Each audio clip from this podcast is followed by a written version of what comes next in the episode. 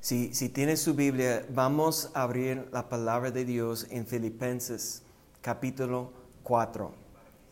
Filipenses capítulo 4 tiene, es, es un tesoro de, de versos para ayudar a nosotros mejorar nuestra vida espiritual, para ayudar a nosotros encontrar la paz de Dios, ah, para ayudar a nosotros saber realmente qué es el enfoque que Dios quiere para nuestras vidas. y lo que, lo que quiero comenzar realmente es en verso 11. Vamos a ver varios versos aquí en Filipenses capítulo 4, pero quiero comenzar aquí en verso 11. Dice la palabra, no lo digo porque tenga escasez, pues mire esa frase, he aprendido a contentarme cualquiera que sea mi situación. Puedes hacer una oración conmigo y vamos a pedir que Dios establece su perfecta paz en nuestro corazón. Padre, en el nombre de Cristo Jesús. Yo pido, Señor, que tu Espíritu Santo nos resguarda, que tu Espíritu Santo nos ayuda el día de hoy de estar, entrar en tu perfecta paz, que nosotros podemos concentrar recibiendo la verdad de tu palabra, guiado por tu Espíritu Santo, en el nombre que sobre todo nombre Amén. El apóstol Pablo, cuando estaba escribiendo la carta a la iglesia de los filipenses, él estaba en un tiempo de crisis en su vida personal. Pero eso no era algo inesperado, ni era algo fuera de lo común. El apóstol Pablo, si ustedes lo recuerdan, cuando él tenía su encuentro con Jesucristo en el camino, cuando su nombre era Saulo, cuando era parte de los fariseos, cuando tenía la carta de autoridad para buscar los cristianos, los seguidores de Cristo, de seguidores del camino lo que se llaman en, hechos, y, para meterlos en la cárcel. Si ustedes recuerdan que Saulo estaba ahí cuando mataron a Esteban, él no dice que él estaba lanzando las piedras, sino que él estaba guardando los abrigos, la ropa que los que quitaron su ropa, sus abrigos para lanzar las piedras, para matar a Esteban. Él estaba ahí en contra de la iglesia, con celo para Jehová, para la religión de los judíos, para la palabra de Dios, para la ley de Moisés, fariseo de fariseos. Él, él dice que si alguien tenía confianza en su carne, o podía tener confianza en su carne, que él más por todo lo que él hacía para o, hizo para hacer la voluntad de Dios a través de la ley de Moisés. Pero el día que él vio la luz de Cristo, que escuchó la voz de Cristo, cuando tenía su encuentro con Jesucristo, desde ahí la Biblia dice que comenzó a enseñar Saulo, Jesucristo comenzó a enseñar a Saulo todo lo que tenía que sufrir para el nombre de Cristo. Entonces, Pablo, lo que él está diciendo aquí en verso 11, Filipenses capítulo 4, verso 11, dice que he aprendido a contentarme, cualquiera que sea mi situación.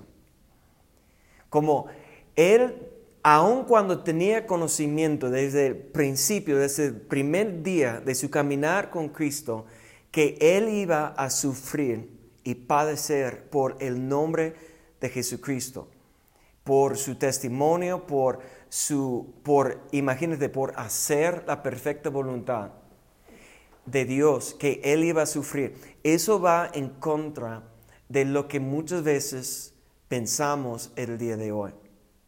Muchas veces lo que hemos sido, a veces hemos sido enseñado eh, equivocamente o, en error, hemos sido enseñados que, que venga Cristo y tendrás una vida mejor. Pero hasta el mismo Jesucristo dijo en Juan capítulo 16, verso 33, en este mundo tendrás, ¿qué dice? Aflicción. Pero muchas veces tenemos las expectativas que, que cuando estamos haciendo todo bien, cuando estamos haciendo la voluntad de Dios, cuando estamos buscando a Dios, cuando estamos orando, cuando estamos meditando la palabra, cuando estamos haciendo un esfuerzo con diligencia, hacer las cosas que sabemos que debemos hacer para conocer a Dios, para acercar a Dios. Muchas veces tenemos la expectativa que todo va a marchar bien, que ya no vamos a tener crisis, que ya no vamos a tener problemas, que, nuestra familia todos van a conocer a Cristo, todos van a vivir conforme a la palabra de Dios, que, que Dios siempre va a suplir una abundancia en las áreas de nuestra economía y finanzas y que nunca voy a tener problemas en mis relaciones o en mi trabajo o en mi salud o nada, no siempre porque estoy haciendo lo que Dios quiere. El problema cuando pensamos eso, es que no estamos aprendiendo del consejo de la palabra de Dios. Desde Génesis hasta Apocalipsis, todos los héroes de la fe tienen un testimonio de padecimiento, de sufrimiento, de, pruebas. Y no es que Dios quiere hacernos ah, o darnos una vida difícil. Solamente las aflicciones y crisis, sufrimiento, pruebas son parte de esta vida aquí en la tierra. La tierra es un lugar en donde tenemos que ser probados. Y el apóstol Pablo, cuando él está diciendo, escribiendo que ha aprendido estar contento en lo que sea su situación, Recuérdense que él en ese entonces estaba en la cárcel, con sus manos en cadenas y sufriendo no por su pecado, no, fue, no estaba sufriendo por su error, él estaba sufriendo por hacer la perfecta voluntad de Dios, por predicar el Evangelio de Jesucristo. Ahora muchas veces el sufrimiento o las crisis, las pruebas que estamos pasando, nosotros podemos identificar exactamente el error, lo que hicimos para meternos en medio de la crisis que estamos. E, es rara vez que nosotros que estamos en, medio de una situación que no podemos reconocer ninguna culpabilidad. Que nosotros como que siendo seres humanos con defectos, con fallas, con nuestras diferentes personalidades, muchas veces nosotros podemos decir, debemos decir, mire, yo sé lo que estoy pasando en ese momento tiene una, una raíz de algo que hice mal. Y, muchas veces podemos entender que son consecuencias. Y, muchas veces las consecuencias son, mire, son demasiado, como más que, que a lo mejor lo que merecemos. como no hay ningún, ningún padre perfecto que no nunca um, ha sido perfecto sin fallas. Pero muchas veces los hijos van a, van a pasar o hacer cosas más que va a doler, a dar dolor a los padres más que a lo mejor que nuestros errores como padres no merece, merece al nivel del dolor que, estamos, dolor que estamos experimentando por causa de las malas decisiones de nuestros hijos. O cualquier ejemplo que puedes pensar, muchas veces las consecuencias son más fuertes, son más exageradas de lo que merecemos, pero muchas veces, la mayoría de las veces, no podemos decir que hice todo perfecto y no merezco ninguna consecuencia.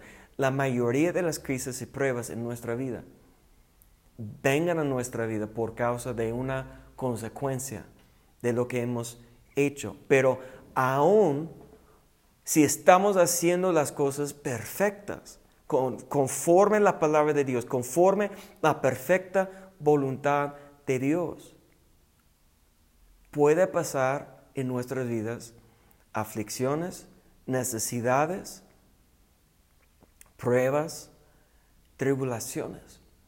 Porque dice Pablo en, Hechos capítulo 14, 22 que es necesario pasar a través de muchas tribulaciones para entrar en el reino.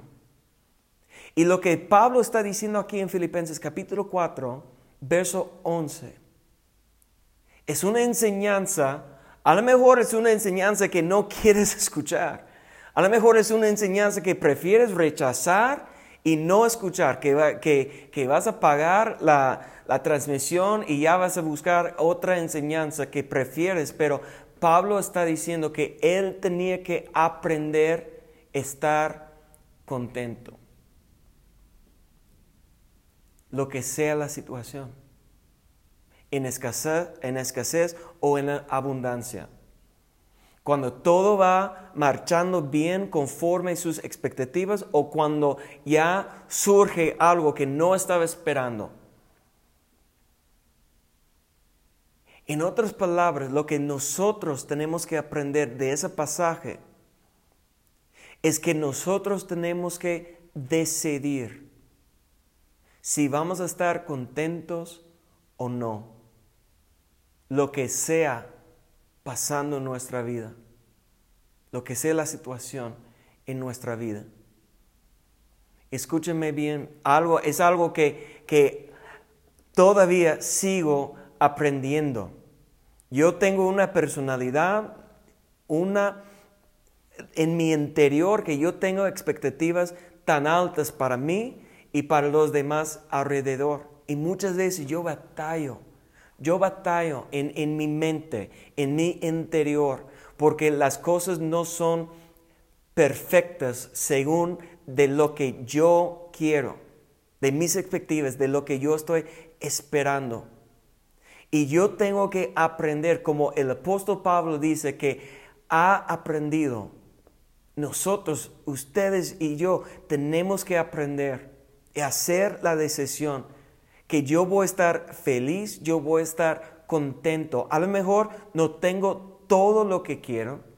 A lo mejor lo que está pasando en mi vida no es lo que yo estaba esperando.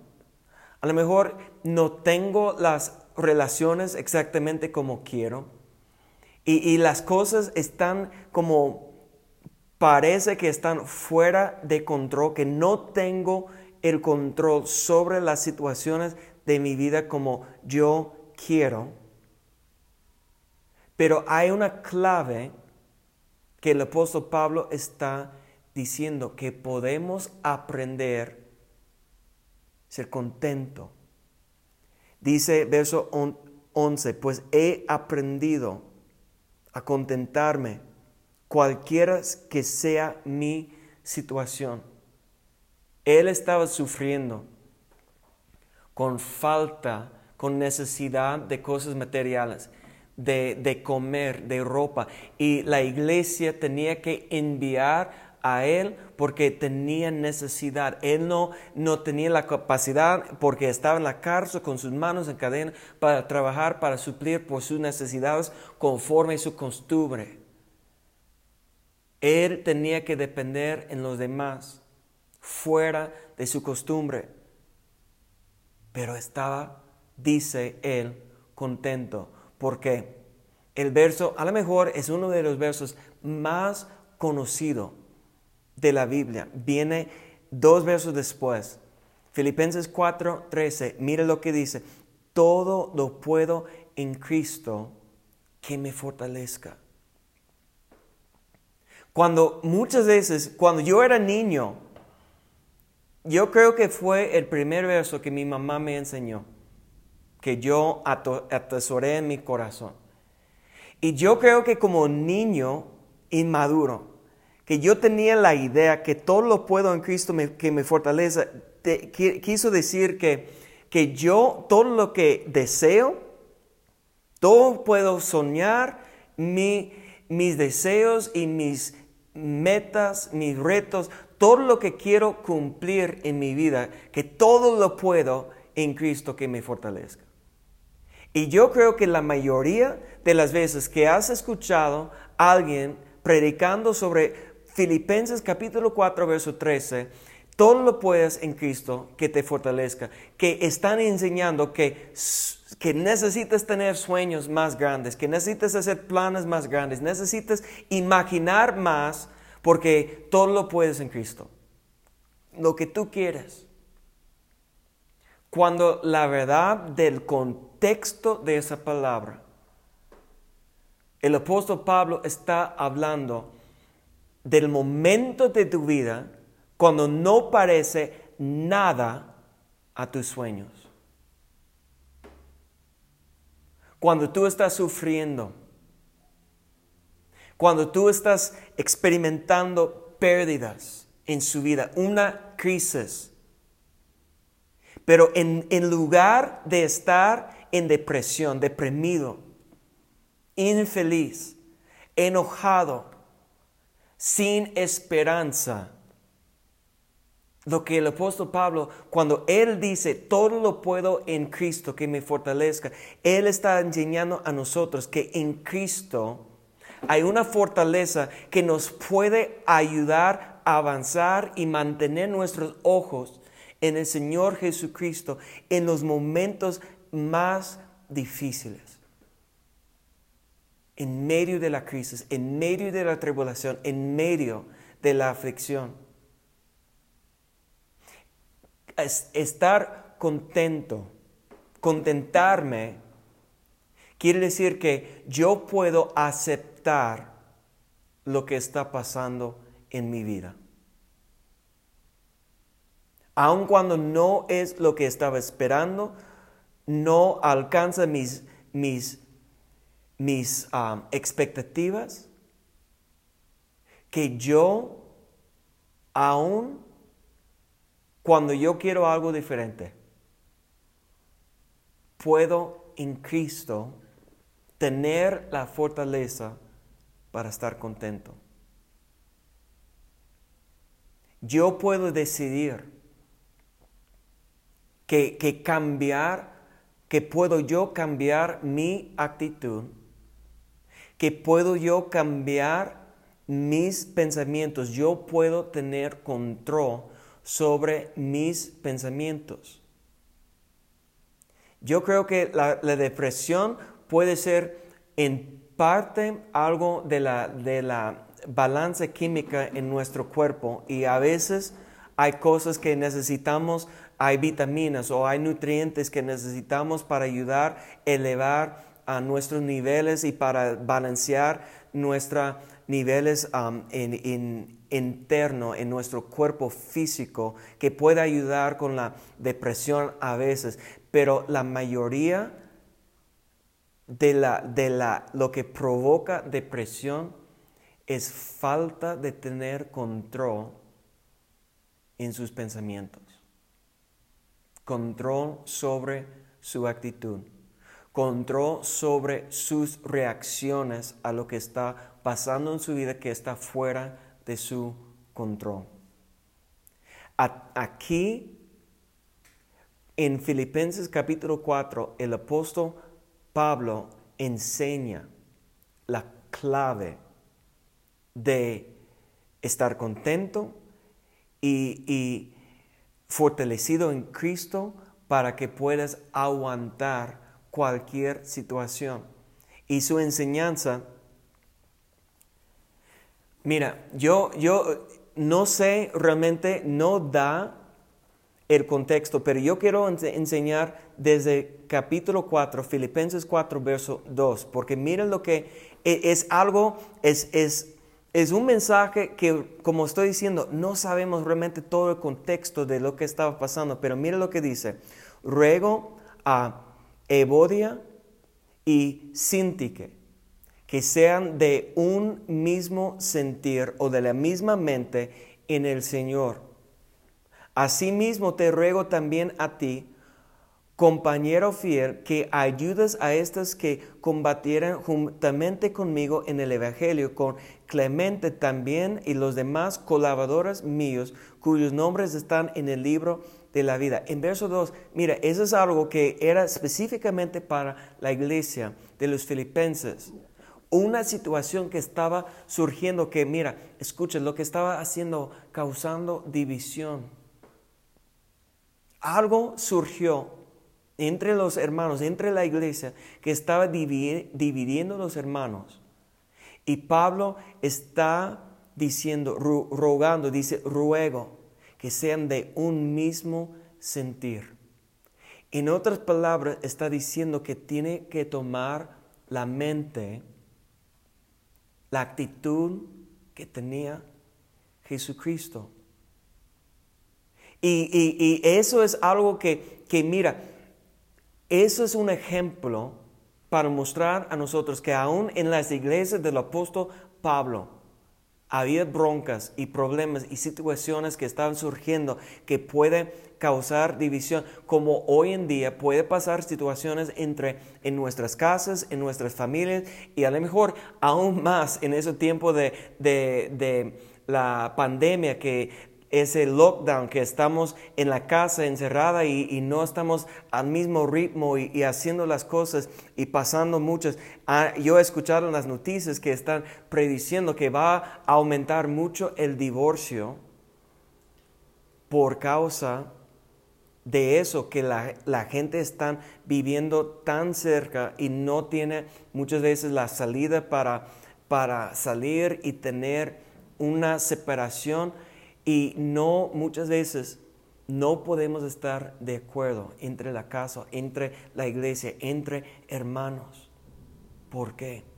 Porque no tenemos el mismo sentir o la misma actitud de nuestro Señor Jesucristo. ¿Y cómo era su actitud? Pablo va a comenzar a dar a nosotros las claves. Miren lo que dice desde verso 4. Regocijaos en el Señor siempre. Otra vez digo, regocijaos. Eso está hablando. Recuerda lo que dice en Hebreos capítulo 12, que por el gozo que sea delante Jesús aguantó que Él fue a la cruz aún para, para pasar el parecimiento, pero que estaba viendo, sus ojos estaban fijos en el gozo esa es una enseñanza, es el mismo sentir, es la actitud que tenía Cristo de gozo. ¿De dónde viene el gozo? El gozo viene de la presencia de Dios. En su presencia hay plenitud de gozo. El gozo, ustedes he, dicho eso varias veces, pero recuerden que el gozo es diferente, distinto a la, felicidad. La felicidad es algo más emocional. La felicidad es, es mi actitud cuando depende en que si están cumpliendo mis expectativas. Yo, como, a ver si puedo decirlo en español, yo estaba escuchando una enseñanza en línea sobre la felicidad. Yo como las últimas dos semanas estaba estudiando eso de la, felicidad y dicen que la ecuación de la felicidad es la realidad menos mi situación actual o mis expectativas. Si, si está superando mis expectativas, entonces hay felicidad. Si está menos de mis expectativas, si está más bajo, entonces no estoy feliz. La felicidad depende en la situación, pero el gozo del Señor realmente depende si estamos entrando a su presencia. Regocijaos. Dos veces dice en el mismo verso. Otra vez te digo, regocijaos. ¿Por qué? Que nosotros eso es entrar a la presencia de Dios para que su presencia, su espíritu, su gracia, su misericordia puede establecer la paz en nosotros. Es una decisión solamente que, que tenemos que hacer para entrar, para acercar a su presencia. Verso 5 dice, vuestras gentileza sea conocida a todos los hombres, el Señor está cerca. Entonces, que, que el gozo del Señor cambia nuestra actitud, que nosotros podemos mostrar la bondad de Dios a los demás. Mira, cuando estamos enojados y cuando estamos en la carne, es muy difícil tratar a la gente correctamente, como Dios quiere, como con el amor de Dios. Pero cuando estamos regocijando en el Señor, elevando a su presencia, llenando nuestro espíritu con el gozo, que es nuestra fortaleza, que dice Nehemías, el gozo del Señor también es nuestra fortaleza, nosotros podemos tratar la gente con el amor de Dios. Y dice después, el Señor está cerca. Ese es una, un recuerdo que, mira, todos tenemos que tener nuestra mentalidad, nuestra mente, pensando que el Señor venga pronto, esperando su venida.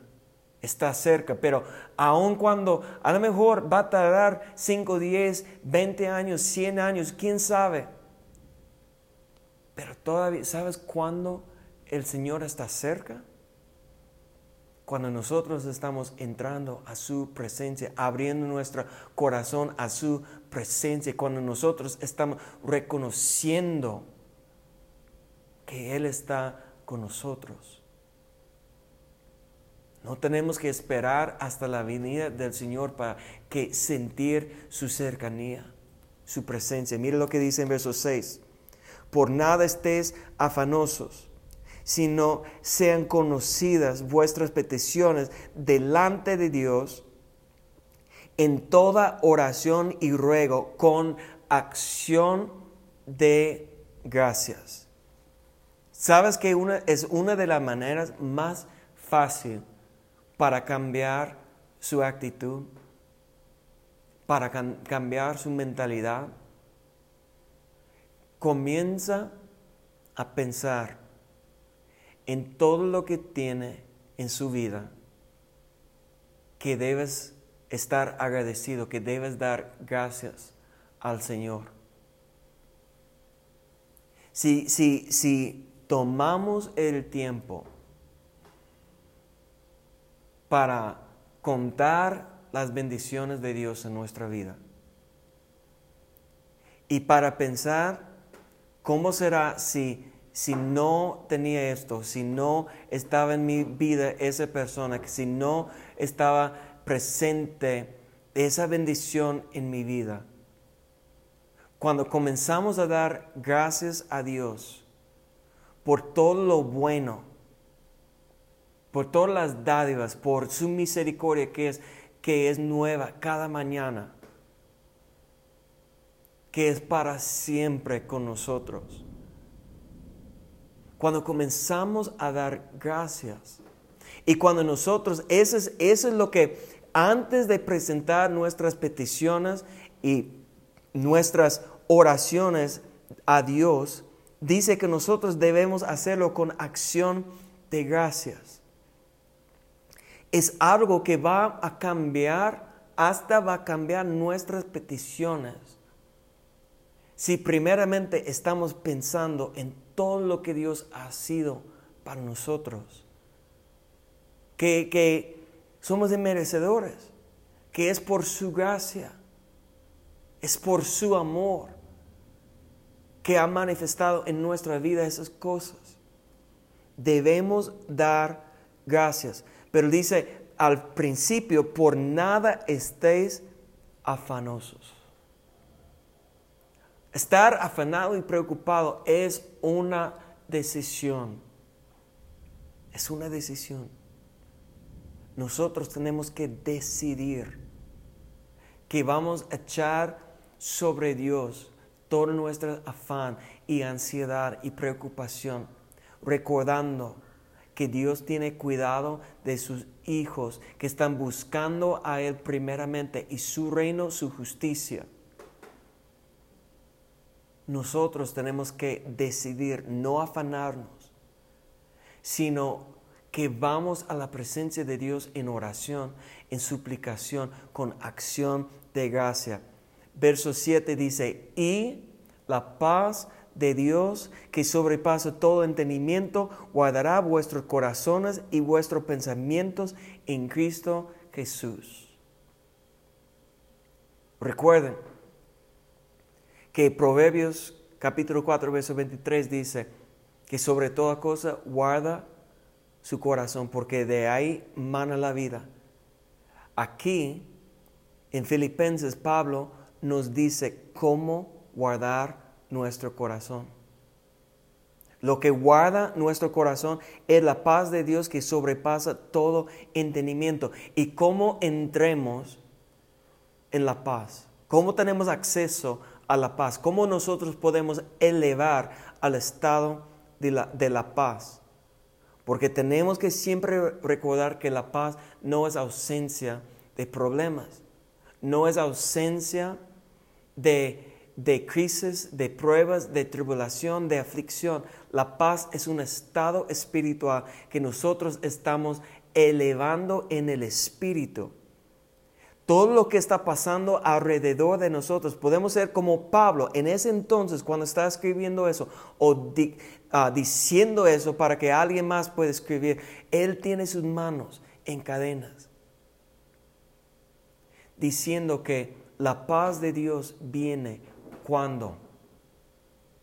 La clave de entender verso 7 es la primera palabra. ¿Qué es la primera palabra? Y.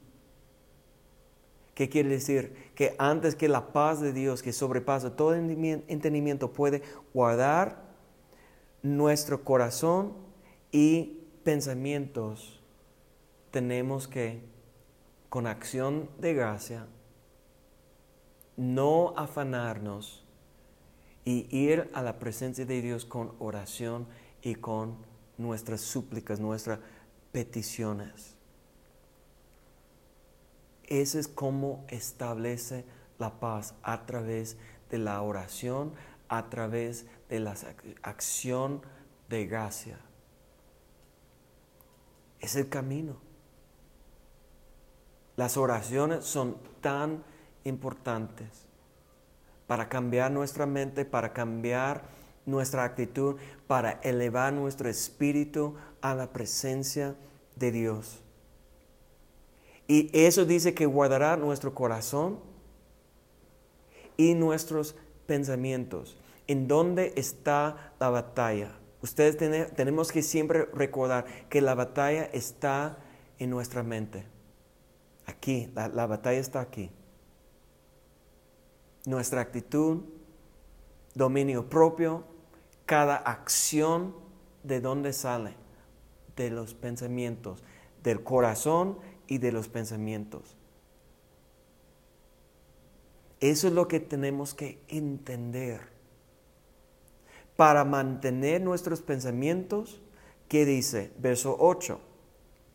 Por lo demás, hermanos, todo lo que es verdadero, todo lo honesto, todo lo justo, todo lo puro, todo lo amable, todo lo que es de buen nombre, si hay virtud alguna, si algo digno de alabanza, en esto pensad. No debemos pensar en lo que no tenemos. No debemos pensar en las expectativas que no han sido cumplidas. No debemos pensar en nuestro fracaso, no debemos pensar en nuestra debilidad, no debemos pensar en lo que nos falta. Debemos dar gracias a Dios, acción de gracia. Debemos entrar a su presencia con gozo, buscando el gozo del Señor, porque eso va a cambiar nuestra actitud. Y mire lo que dice después, verso 9, lo que aprendisteis y recibisteis y oísteis de, y, y visteis en mí, esto haced. Y el Dios de paz estará con vosotros. ¿Cuándo el Dios de la paz estará con, con nosotros? Dice cuando somos hacedores. Cuando hacemos qué? ¿Hacedores de qué? Pensar o meditar en la palabra de Dios y orar, buscando el gozo del Señor, elevando nuestro espíritu, dando gracias por cualquiera la situación, como sea lo que está pasando en nuestra vida. Buscamos una cosa o todas las cosas que podemos dar gracias a Dios y, ya vamos a su presencia. ¿Sabes qué el afán siempre hace?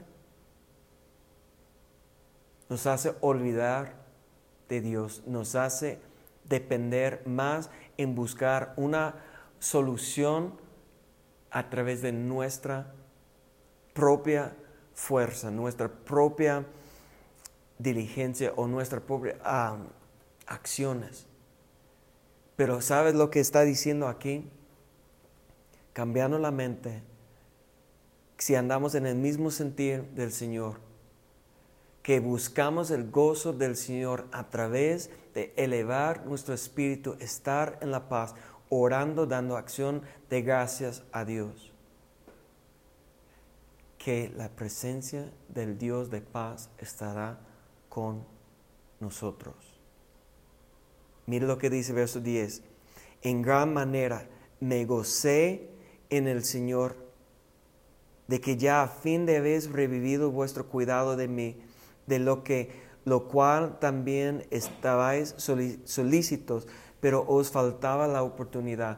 Él estaba viendo la situación que estaba pasando, que llegó el apoyo de los hermanos y, dice que me gocé, pero ¿sabes cómo él puede sentir gozo en ese momento solamente para recibir lo básico de su necesidad? Es porque antes él estaba dando gracias por todo lo que estaba pasando. Quiero que vamos a ver un verso más rápidamente en Segundo, segundo de Corintios capítulo 10. Dice en verso 3, pues aunque andamos en la carne, no militamos según la carne, porque las armas de nuestra milicia no son carnales, sino poderosas en Dios para la destrucción de fortalezas, derribando argumentos y toda altivez que se levanta contra el conocimiento de Dios y llevando cautivo todo pensamiento a la obediencia a Cristo. Lo que Pablo está describiendo aquí en 2 de Corintios capítulo 10 es la guerra espiritual que está pasando en el campo de nuestra mente. Y que el enemigo está siempre lanzando dardos pero como pensamientos. Esos son los enemigos que nosotros tenemos que tomarlos cautivos, llevarlos cautivos.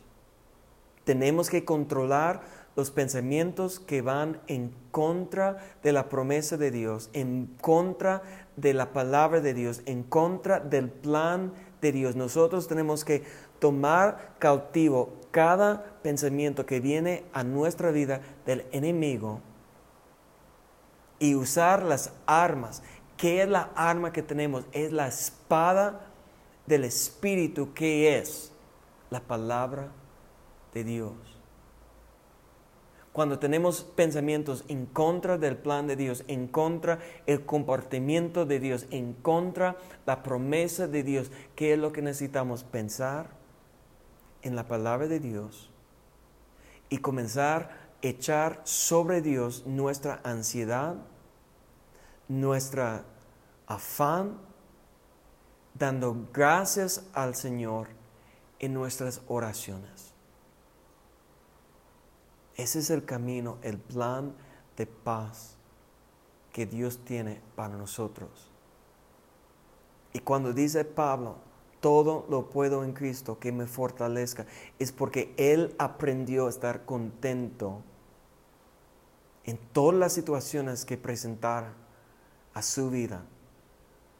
Dar gracias a Dios, orar y meditar en la palabra de Dios. Estoy seguro que eso te va a ayudar en su caminar con Dios, en medio de esa crisis, que todavía no hemos salido de, del lockdown, de la pandemia, que a lo mejor esta semana ya van a estar abriendo algunas cosas, pero puede volver a fase cero de nuevo. No sabemos qué tiene el futuro que tenemos esperanza, tenemos expectativas, pero no sabemos qué va a pasar. Pero lo que sabemos es que si nosotros damos gracias al Señor por todo lo que está pasando, que si hay gozo del Señor manifestando, porque nosotros estamos echando sobre Dios toda nuestra afán y ansiedad, el Dios de paz estará con nosotros. Y todo lo pueda todo podemos en Cristo, porque Él está dándonos una fuerza sobrenatural. Tienes que aprender a estar contento. Vamos a orar, Padre, en el nombre de Cristo Jesús. Gracias, Señor, por este momento, este tiempo de estar en tu presencia, recordándonos las grandes promesas que tenemos en tu palabra que nos da gozo, que nos da paz, que nos da fuerza sobrenatural a través de las armas espirituales que tenemos, su palabra, su Espíritu Santo, manifestando en nuestras vidas. Gracias Señor por tu misericordia, por tu amor, por tu gracia. Gracias Señor que aún en medio de la crisis, en medio de la aflicción, que nosotros podemos confiar en ti, sabiendo que tienes control, que tienes cuidado de nosotros. Ayúdanos a recordar todos los días de dar, darte gracias por las bendiciones que tenemos a través de tu gracia, Señor. Tú eres grande, tú eres increíble, maravilloso en nuestra vida, Señor. Sabemos que no somos merecedores de tu gracia, pero te damos gracias por tu bondad. Padre, en el nombre de Cristo Jesús, yo reprendo, Señor, espíritu de enfermedad. Yo pido, Señor, que tu Espíritu Santo envía tus ángeles para traer salud, para traer fuerza, para comenzar a levantar su pueblo, Señor que hay una protección sobrenatural, que tus ángeles están alrededor de su pueblo, de sus hijos, Señor, que están protegidos bajo la sombra de su Espíritu Santo. abajo el abrigo, Señor, de tu mano, de su sombra. Que hay protección, que hay fuerza, que hay fortaleza, que hay provisión a cada familia, Señor. Yo pido, Señor, que cada familia tiene lo que necesita. Señor, si hay necesidad, darle, Señor, la confianza para echar sus peticiones sobre ti y para buscar ayuda de la iglesia, su cuerpo aquí en la tierra. Para que nadie esté sufriendo, que, que todas tienen lo suficiente. Entrega su paz, su gozo en el nombre de Cristo Jesús. Amén.